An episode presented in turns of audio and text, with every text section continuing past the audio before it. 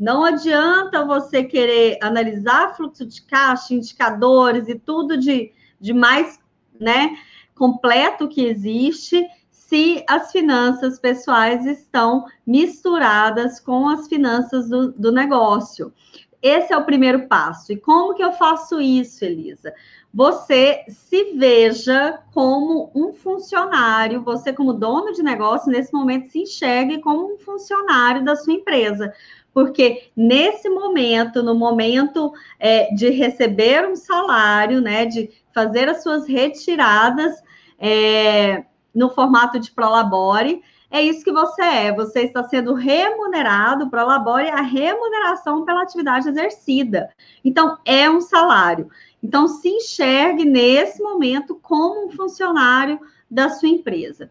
E aí, uma boa prática também é separar as contas do, bancárias, né? Conta bancária jurídica, conta bancária física, pode ser até no mesmo banco, que seja, mas separe. E aí, a partir desse momento, você, uh, uma vez por mês, duas vezes por mês, dependendo do seu fluxo de caixa do negócio, vai retirar um valor pré-definido e fixo todo mês o mesmo valor dessa conta jurídica para a conta bancária. E aí vai fazer a gestão das duas separadamente, né? E aí sim você vai começar a entender é, se o seu negócio é de fato é de fato rentável, se ele dá lucratividade é, e se a sua gestão financeira pessoal está ok também. Ou não, você pode enxergar que um ou outro estavam impactando é, negativamente. É, então, se você quer começar a ter clareza de alguma coisa,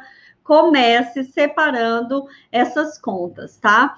E, e, e não é incomum a gente vê que na análise lá do fluxo de caixa, até a retirada do Prolabore, o negócio estava muito bem, e depois que fez essa retirada, é que tudo degringolou.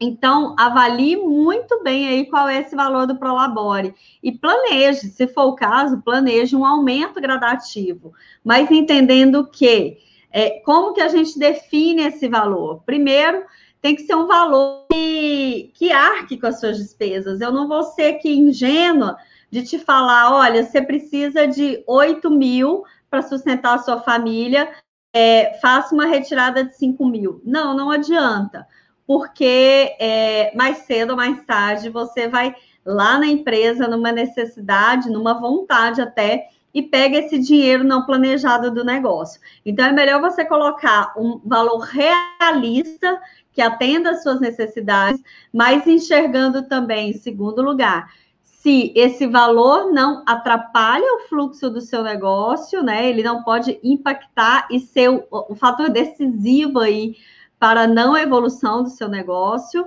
É, e em terceiro lugar, já que nesse momento é, o seu papel é de mais um funcionário do seu negócio recebendo por isso, é, nada mais justo que você receba um valor adequado à função que você exerce nessa empresa.